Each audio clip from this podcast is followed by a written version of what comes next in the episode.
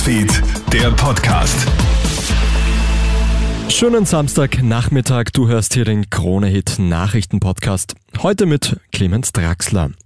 Europa droht die größte Dürre seit 500 Jahren. Am ganzen Kontinent sorgen ausgetrocknete Flüsse und Seen und fehlender Niederschlag für Probleme. In Italien und den Niederlanden muss das Wasser rationiert werden. Landwirte befürchten massive Ernteausfälle. Auch in Österreich führt die Trockenheit zu großen Problemen. Der niederösterreichische Neusiedlersee ist auf einem Rekordtiefstand. Auch Oberösterreich und Kärnten kämpfen mit der Dürre. Manche Bauern setzen bereits bereits vermehrt auf Olivenbäume oder Lavendel, Pflanzen, die weniger Wasser benötigen. In der deutschen Oder sind in den vergangenen Tagen massenhaft Fische verendet. Offenbar hat am polnischen Flussufer eine unbekannte Firma Chemieabfälle ins Wasser geleitet.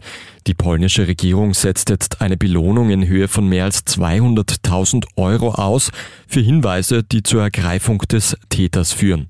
Das deutsche Umweltministerium spricht von einer Giftwelle und rechnet damit, dass die Umweltfolgen noch lange zu spüren sind, bis hin zur Ostsee. 100 Tage noch, dann beginnt die viel kritisierte WM in Katar.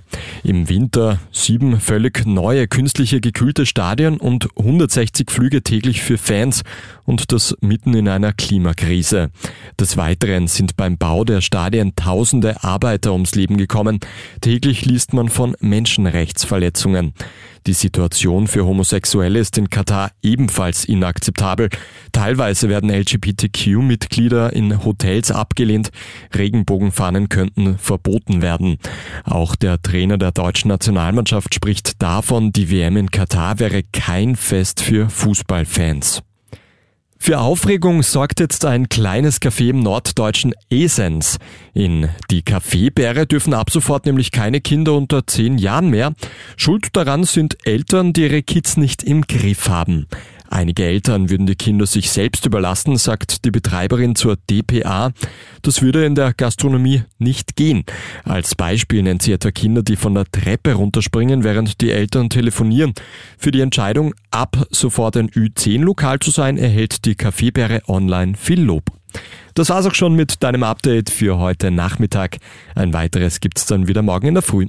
Einen schönen restlichen Tag noch. Krone Hits, Newsfeed, der Podcast.